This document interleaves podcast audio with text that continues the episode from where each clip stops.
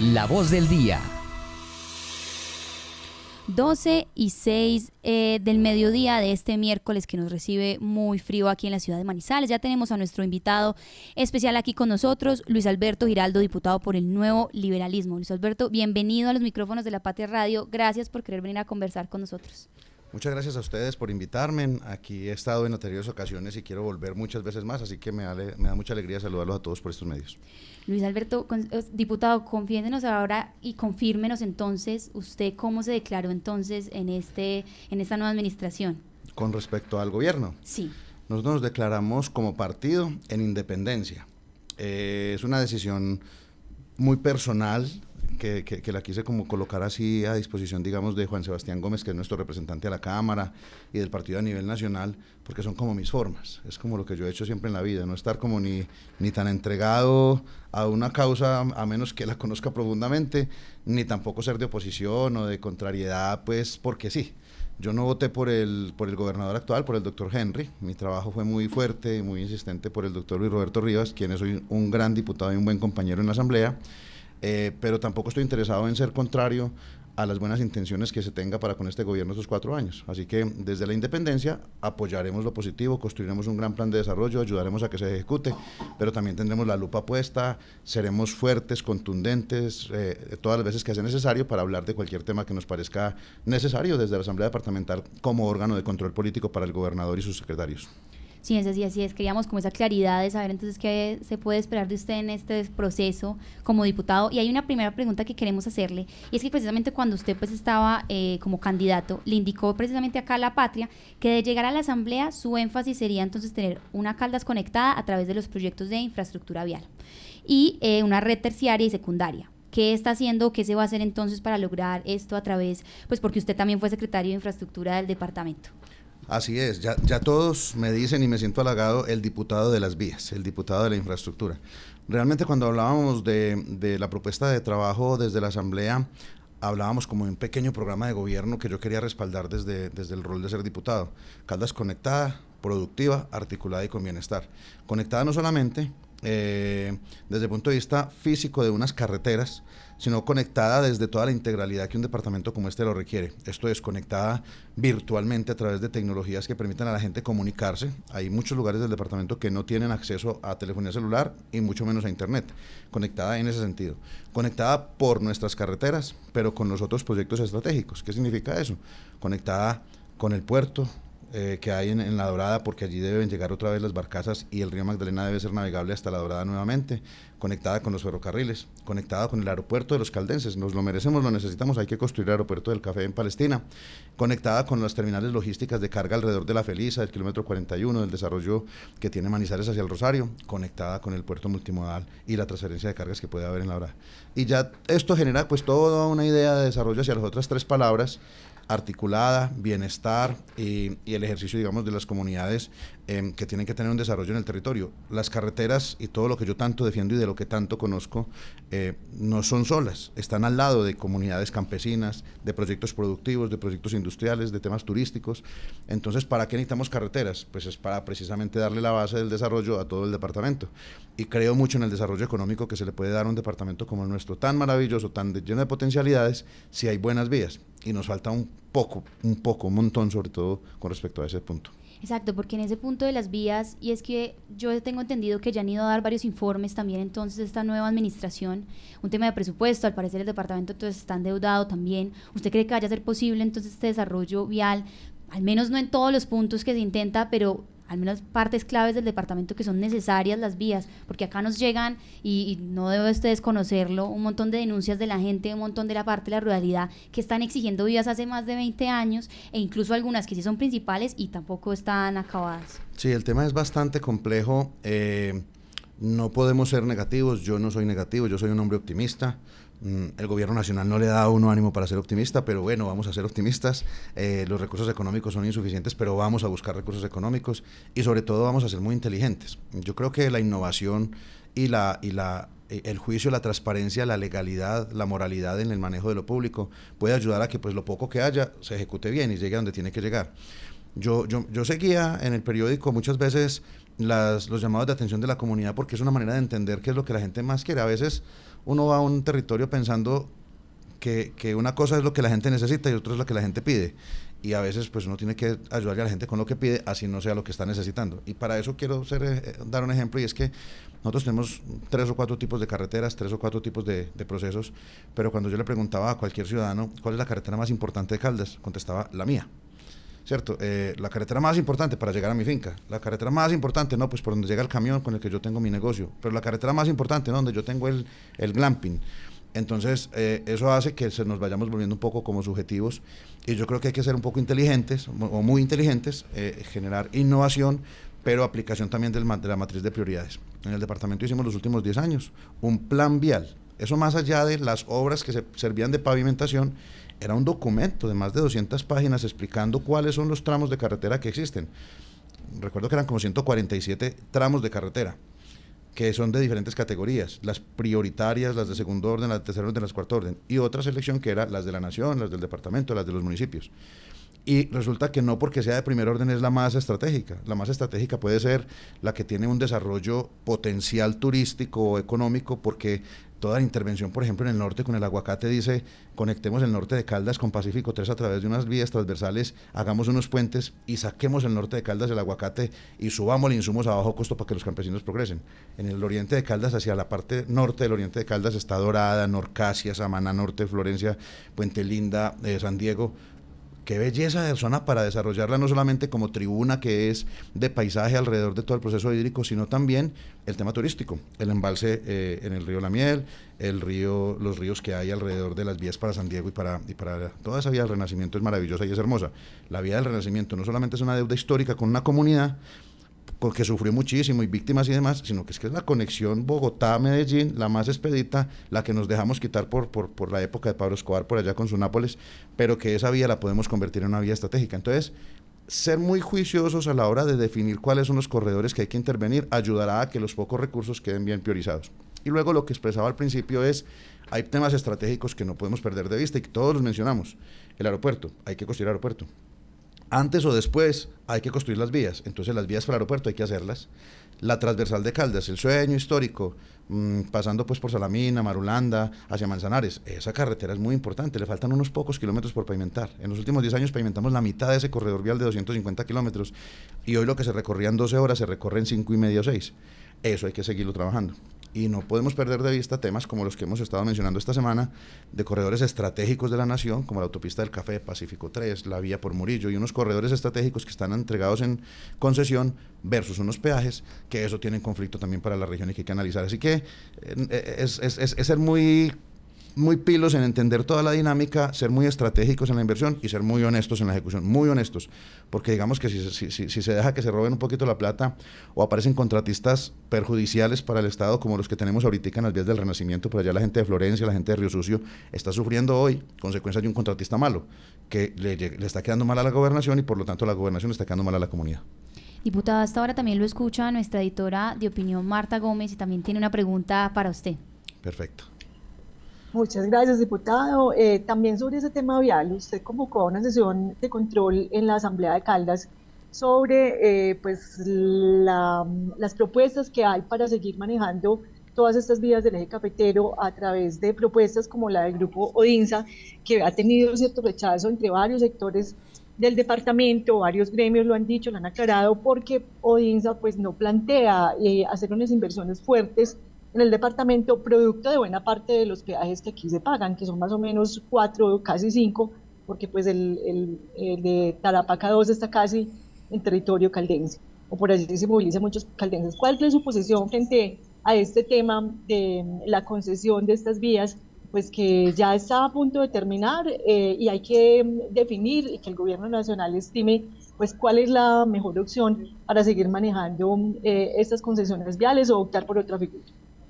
Pues mi estimada Marta, apreciada y respetada siempre, eh, me da mucho gusto saludarte y escucharte. Mira, yo lo primero que quería hacer es poner encima de la mesa unas conversaciones que llevan tres años eh, en algunas oficinas, en reuniones, en el, en el, nivel nacional, pero que la gente no conoce. Primero quería ponerlo sobre la mesa, que todo el mundo sepa que ese tema de los peajes, que es un tema álgido y que si no se maneja transparentemente y abierto a todos, eso va a ser un problema Problema, pues porque siempre va a salir la historia de que recuerden que Chinchiná en el año 98 tuvo un muerto porque el problema de los peajes generó un paro de tal tamaño que, pues siempre va a aparecer una, una posición como esa.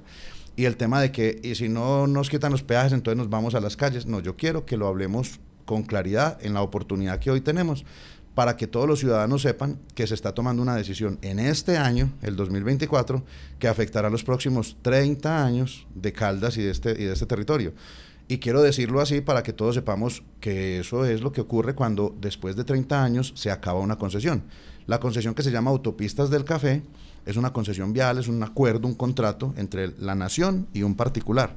Ese particular hoy se llama Odinsa y ellos no pueden extender más el contrato. Ya todos los procesos judiciales, jurídicos y demás que, que este contrato tenía para extender, alargar, subir, quitar, bajar, meterle obras, quitarle obras, ya todos se liquidaron. Pasaron unos laudos arbitrales que hoy definen qué es lo que hay a favor del contratista, qué hay a favor de la comunidad.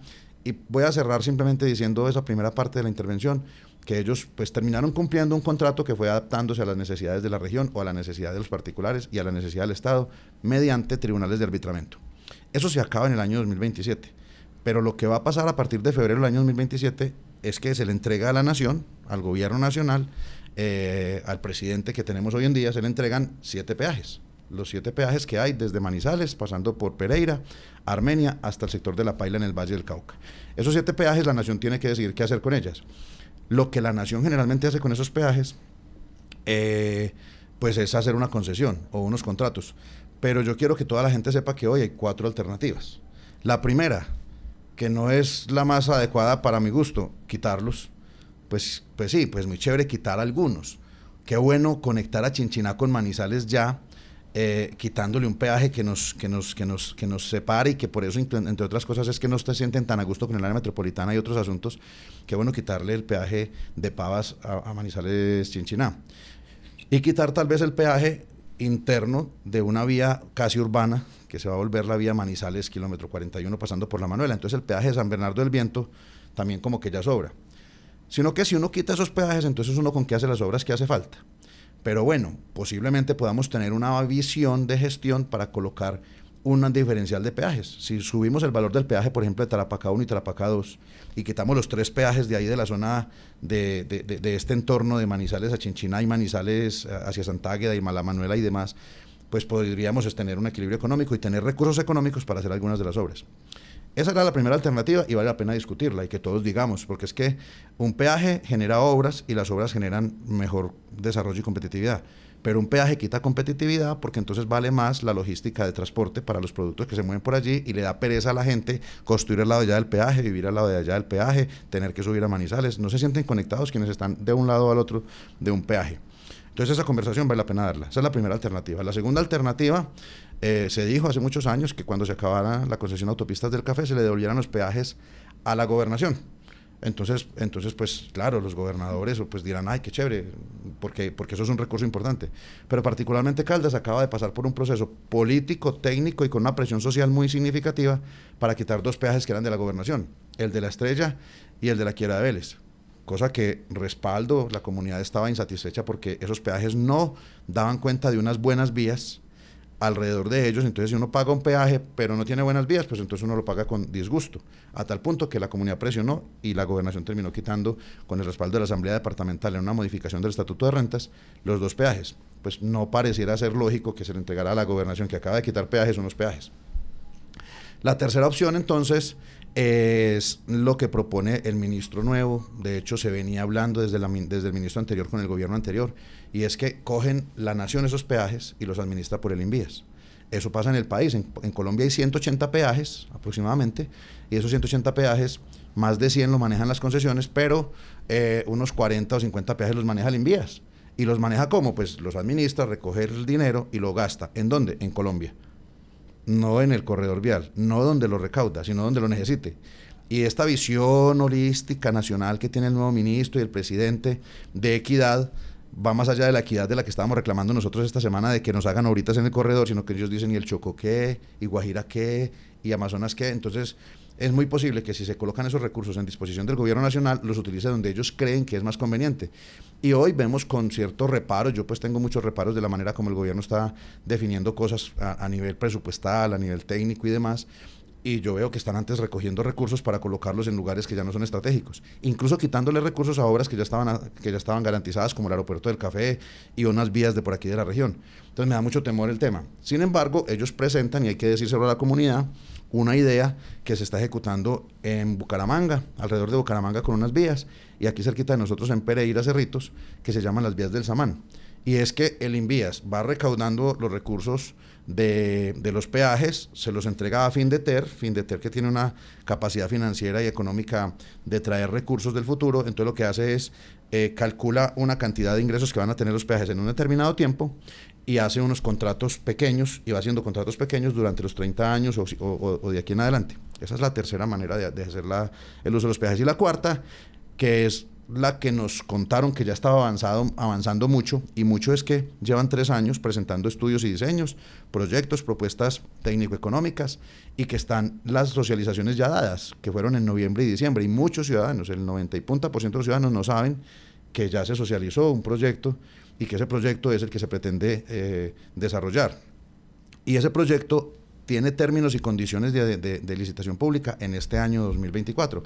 O sea que la discusión que estamos dando es apenas pertinente y apenas, y apenas el momento justo, porque si ellos terminan la ANI, que es la Agencia Nacional de Infraestructura, que es la que administra unos corredores viales que la nación entrega a unos concesionarios. Si la ANI decide que lo que presentó Odinsa para hacer autopistas del Café 2, ahora se llama la IP, Iniciativa Privada Conexión Centro, si lo que ellos deciden es que eso es lo correcto, entonces eh, los próximos 30 años pagaríamos peajes para que hicieran las obras que ellos están presentando. Y ahí viene el tema con el que empezamos la discusión, Marta, eh, y, personas que me están viendo. La, la, situación es que las obras que plantearon ellos en diciembre, cuando se hicieron las socializaciones, más del 70% de esas obras son de Armenia hacia abajo, en un corredor muy importante para el país. La pavimentación de una doble calzada entre La Paila y Calarcá, pasando por Armenia, lo necesita Colombia pero no debería de financiarse con los peajes de Manizales. Llamémosle peajes de Manizales Pereira a los peajes que hay de aquí hasta Pereira, que son cinco peajes que recaudan más de 100 mil millones de pesos al año, que son de un corredor que está en nuestro territorio y que deberían de ejecutar obras en nuestro territorio. Esa es como la conversación, Marta y, compañeros. Hay una última pregunta también que le quiere hacer nuestro editor de noticias, ya Fernando Alonso Ramírez. Eh, sí, diputado, bienvenido. Eh, pues usted que precisamente lo decíamos, usted toda la experiencia en el tema de la infraestructura, pues se encuentra con, una, con esta gobernación, Sofía ya se lo decía, que, que tiene muchos reparos, muchos reparos porque está pues recibiendo una herencia de una cantidad de cosas que están mal hechas, el plan de vivienda, el, los mataderos, las centrales de sacrificio de los municipios, eh, las vías que, que, no avanzan, que no, que no progresan al ritmo que nos prometieron que iban a progresar y, muchas de ellas que inclusive dijeron que se habían gastado la plata, pero nunca se vieron, eh, se vio la inversión, después la trasladaron para otras cosas.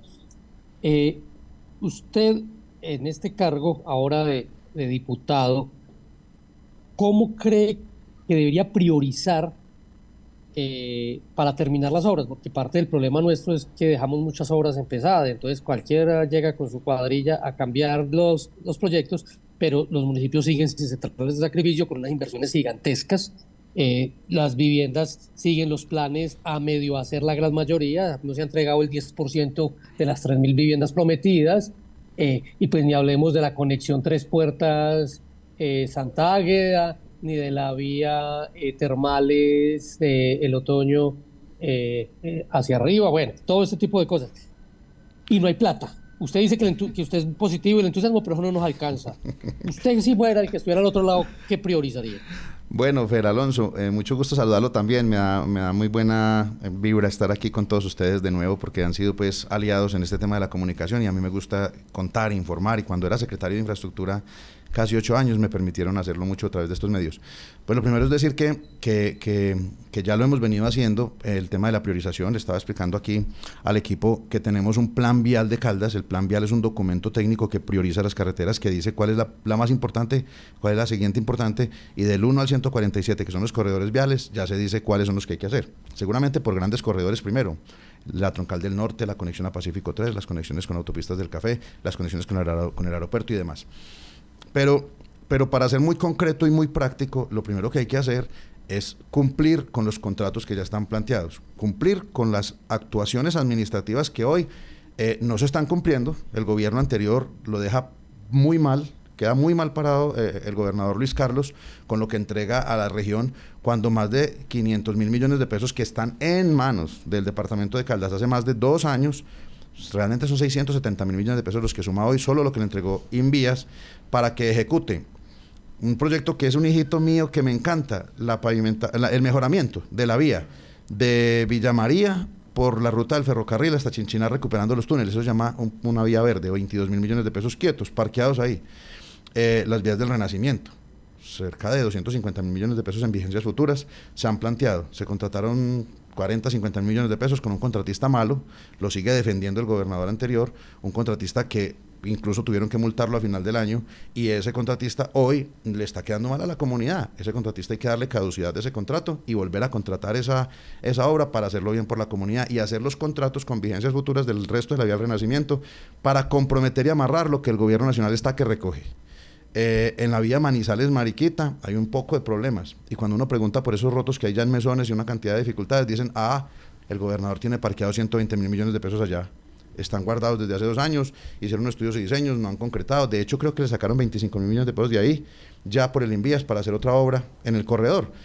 Pero creo que fue para acá, para lo, de, para lo del terminal de ese intercambiador que necesitaban plata. Entonces comienzan a quitarle plata a la gobernación que no la ha ejecutado las vías de, acceso al aeropuerto del Café. Ahí hay un recurso, 110 mil millones de pesos, que incluye la construcción de un puente en el sector de la Manuela y una vía de 7 kilómetros, que es la vía corta de Palestina a Manizales, por la que iremos al aeropuerto del Café cuando se construya y que le dará dignidad al municipio de Palestina, que es un municipio que ha sufrido mucho por el proyecto. Eh, entonces, hay otra cantidad de cositas, los puentes del aguacate, que ya hay uno que está en, en, en adjudicación hace como cuatro meses, pero no ha empezado la construcción. Estos proyectos hay que hacerlos primero que todo porque es lo que tienen plata. Y si no ejecutamos los proyectos que tienen plata, entonces la plata se pierde. De hecho, el no tener comprometido mediante un contrato, el no haber dado caducidad correcta y haber hecho el nuevo contrato para el aeropuerto del café, hoy hace que lo que estaba en la fiducia, que es poquito, no esté alimentado por el resto del, compromiso del gobierno nacional.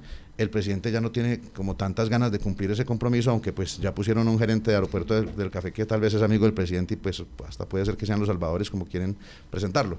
Pero entonces si lo hacen, que es por el bien del departamento, pues sería muy interesante que empiecen por ejecutar los compromisos. Luego, ¿cuáles son las otras tareas? mirar que esa conexión de la región se dé de la manera correcta, implementando esos recursos del gobierno nacional que hay para la red terciaria a través de esa nueva entidad que crearon en un paralelo del Invías que se llama INVIR para vías regionales, dándole muchos recursos con mucha eh, innovación, eficiencia y capacidad como lo hicimos en Caldas a la Junta de Acción Comunal y que las Juntas de Acción Comunal se pongan a hacer placa huellas a la lata. Ellos dicen que tienen capacidad para hacer 80 mil 80 kilómetros de placa huella en Colombia. Caldas tiene 5 mil kilómetros de carreteras casi todas terciarias. Pues que comiencen a hacer ejecución de ese recurso nacional. Donde ponga una placa huella queda buena. Ahí sí, como dice cualquier persona, en la carretera mía, ahí queda buena. Y finalmente, eh, creo que en esto nos tenemos que concentrar todos, aparte de hacer una buena negociación del uso de los peajes para el lado de Pereira y Armenia, necesitamos crear el proyecto de Manizales, Letras, Mariquita. Esa es una gran prioridad en la que yo quiero concentrarme mucho, presionar, promover, activar, invitar, para que, le, así haya que ponerle también un peaje por allá por Fresno, podamos mejorar las condiciones de la vía, que es una alternativa al túnel de la línea y que Caldas lo necesita. Diputado, muchas son las preguntas que nos quedan faltando por hacerle y los temas que por supuesto queremos conversar con usted. Esto será micrófono abierto siempre para que entonces estemos muy atentos a toda esta información que la ciudadanía también debería saber.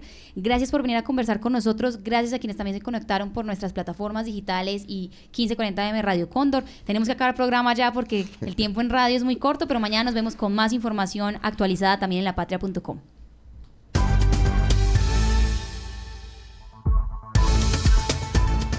el avance de las noticias, los diálogos